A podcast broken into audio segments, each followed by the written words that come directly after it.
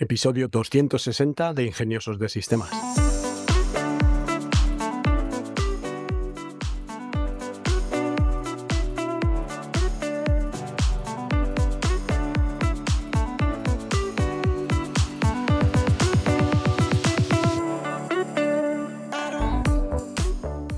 Hoy es viernes 14 de abril de 2023 y hoy hablamos de una herramienta. En concreto, de una herramienta súper especial para tecnolitas. La herramienta se llama Prom Bazaar, como bazar, pero con dos As. Así pronunciado en plan bazar. Pues es una herramienta que he creado yo. He creado esta herramienta con la ayuda de ChatGPT, con mucha ayuda de ChatGPT. De hecho, he empezado a conversar con él, con la idea que tenía en la cabeza. Esta es una herramienta que parte de la idea de estar trabajando prompts o instrucciones para generar imágenes en las distintas plataformas que hay, como Midjourney, Stable Diffusion. También viendo un poco, pues eh, hablando con amigos, clientes, haciendo talleres de inteligencia artificial, viendo un poco las necesidades que había, ver un poco el tema de cómo la ingeniería de prompts está llevando a la realización de prompts que se conocen como prompts aditivos o prompts estructurados donde mantienes una estructura de datos, como puede ser en el caso de las imágenes, pues el tipo de media, donde habla si es fotografía, si es un óleo, si es un dibujo, el tipo de plano que es, si es un plano, una fotografía de cuerpo entero, si es un plano cerrado, un plano macro, quién es el personaje, la iluminación, el ambiente, bueno, este tipo de cosas que ya hemos comentado en otros episodios, y que conforman un poco la ingeniería de prompts, pues eh, al final necesitaba una herramienta que me hiciera fácil el poder crear combinaciones, guardarme estas estructuras y utilizar como si fuera un prompt templating o, plantillas de, de prompt. Y bueno, pues la primera idea fue pedirle a ChatGPT que me generara un script para Google Sheet, donde yo había puesto en columnas de la hoja de cálculo las variables como el tipo de plano, el ángulo de cámara, la iluminación, el personaje, toda esta variable y había rellenado también con la ayuda de ChatGPT una serie de valores en columnas que eh, podían conformar combinaciones que mezcladas aleatoriamente podían dar una cantidad tremenda de, de prompts. Entonces, ChatGPT me da un script para la página de Google Sheet y con este script, cada vez que lo ejecuto, recibo una combinación aleatoria de estos prompts.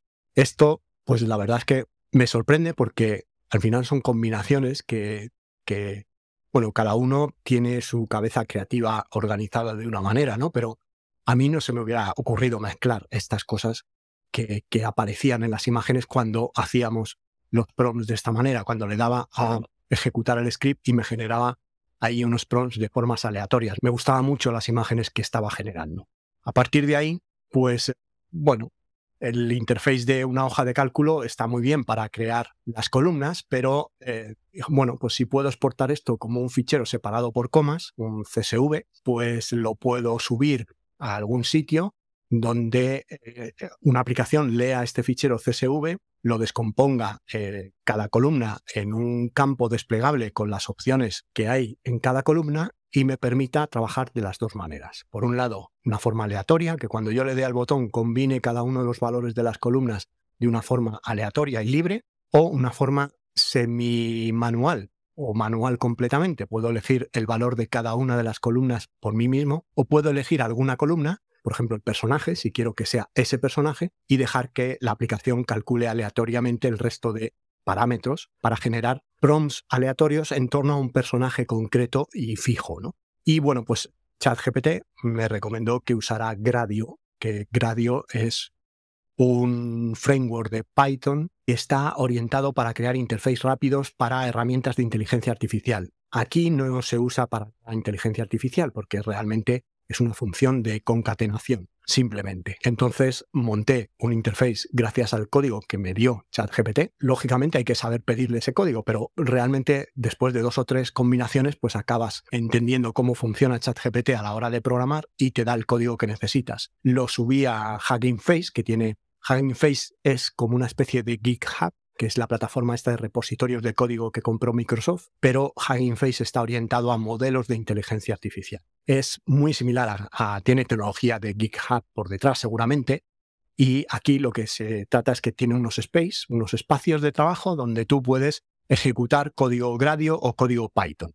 Entonces, eh, yo subí a estos espacios de trabajo el código que me dio ChatGPT y era una aplicación pues que cuando cargabas en el directorio, subías un fichero CSV, la aplicación se reiniciaba, leía el nuevo fichero separado por comas y en una pestaña te hacía un generador de prompts para ese eh, fichero separado por comas. De tal manera que podíamos tener uno pues para moda, otro para ambientes volumétricos, otro para fotografías de coches, otro para fotografías de animales. Cada CSV podía representar estas fotografías que quisieran, con la idea de que, a mi entender, la mayoría de las empresas que necesiten crear contenido van a tener que utilizar estas inteligencias artificiales para crear contenido, porque dentro de, nada va a ser muy raro que alguien eh, se gaste dinero en hacer las fotos o la mayoría de los bancos de imágenes van a estar realimentados por fotos generadas por inteligencia artificial.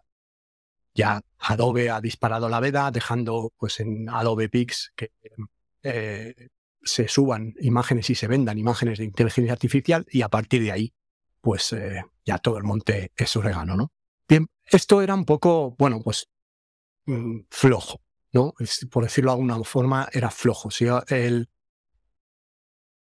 la pasión que yo tengo por los sistemas, por el integrar las cosas, me decía que esto no era suficiente. Entonces me lié un poco la manta a la cabeza y le dije a ChatGPT que vamos a hacer un proyecto. Vamos a utilizar Python y Django, que es un framework Python en el que están hechas muchas aplicaciones que todo el mundo conocemos, entre ellas YouTube, por ejemplo. Y eh, este framework pues permite que ya hacer una aplicación web completa, que se puede albergar en un servidor y no depende de Hanging Face o de cualquier otro espacio gratuito. Y me pongo a trabajar en ello y empiezo, bueno, pues hablando con ChatGPT antes de programar de lo que quiero conseguir, ¿no? Digo que quiero una gestión de usuarios, que la plataforma tiene que tener una parte de administración, un backend de administración donde yo pueda gestionar usuarios, donde pueda gestionar listas de espera para que la gente se apunte y espere a ser invitada para entrar a la plataforma, Mm, donde pues cada usuario pueda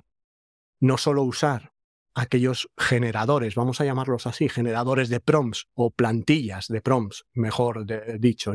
La plantilla es un término bastante más correcto.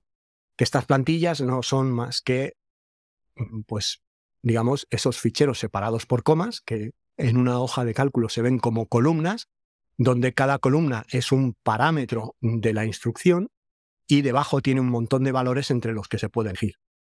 Entonces, estas plantillas yo las subo a Prombasar y en Prombasar las hago públicas. Y todo el usuario que es de momento gratuito y para el uso actual de la plataforma va a ser gratuito. Otra cosa es que implemente funcionalidades para crear prompts de otra manera, incluso con el uso de inteligencia artificial, y ahí ya tenga un coste porque las APIs de estas inteligencias artificiales tienen un coste, pero de momento, pues ahí lo vamos a mantener en un free que está sujeto a lista de espera, pero te escribes, te suscribes con el correo electrónico y te mandamos una invitación y ya con esa invitación te registras y usas la plataforma.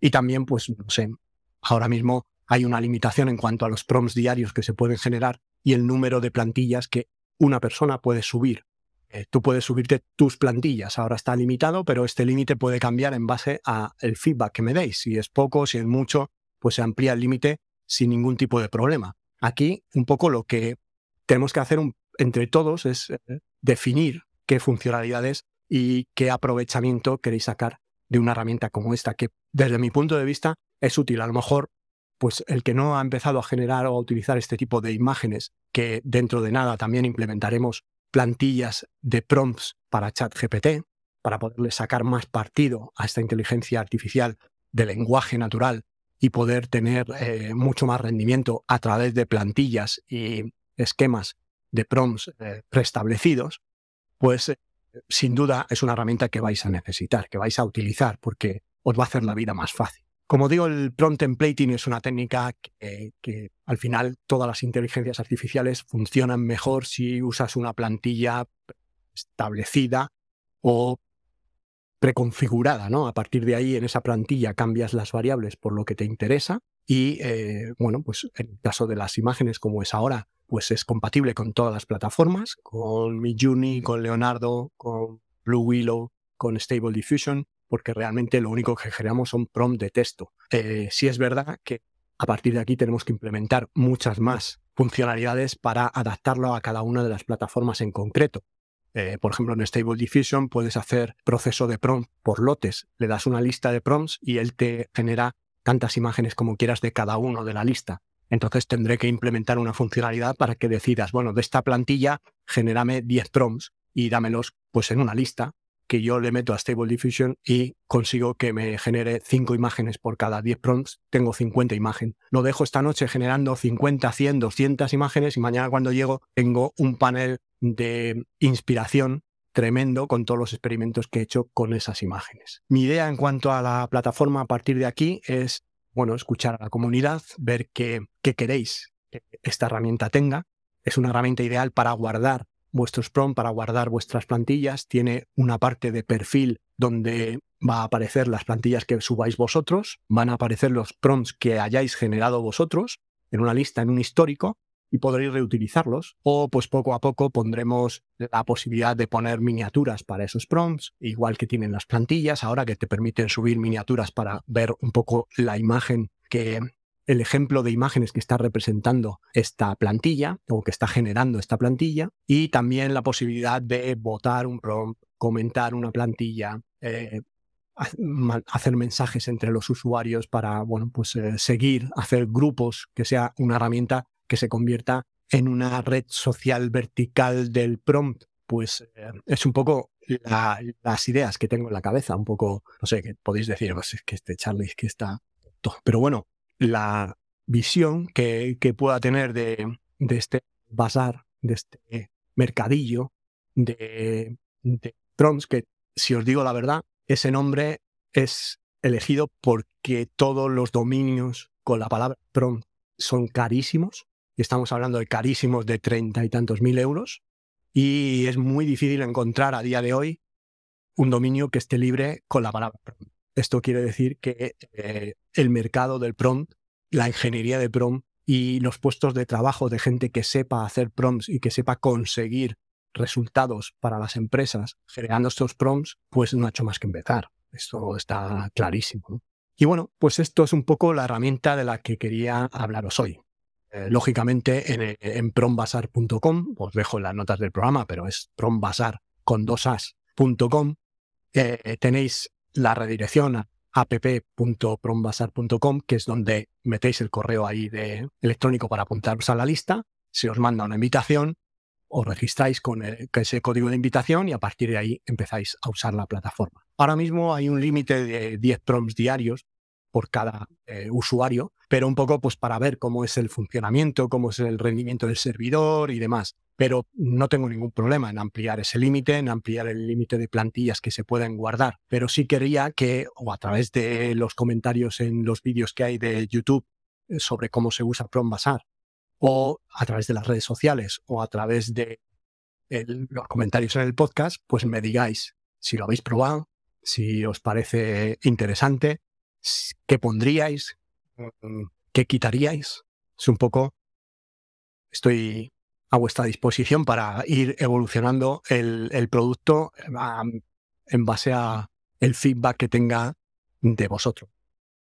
Y por hoy nada más, ya os dejo el fin de semana para que probéis la herramienta, os animéis, hay herramientas gratuitas. En los vídeos de YouTube veis cómo acceder a distintos Google Colab con Stable Diffusion de forma gratuita y con un montón de modelos de inteligencia artificial que generan imágenes espectaculares, o Blue Willow, que es como mi Journey y se usa en Discord con un comandito muy fácil de barra imagine eh, prompt y el prompt, que por cierto prompt basar ya te genera el comando con toda las letras para que simplemente lo copies y lo pegues en Discord y des enter y no te preocupes de nada más, que ya te genera la imagen. Y ya para finalizar el episodio, recordarte que si tienes alguna pregunta, si quieres poner en marcha algún proyecto, si quieres usar Prombasar en tu empresa para algo, pues hablamos del tema en tecnolitas.com, dispones de un servicio de asesoría personalizada que por el precio de un par de cafés puedes hacer cualquier pregunta, cualquier consulta que va a ser respondida con todo lujo de detalles.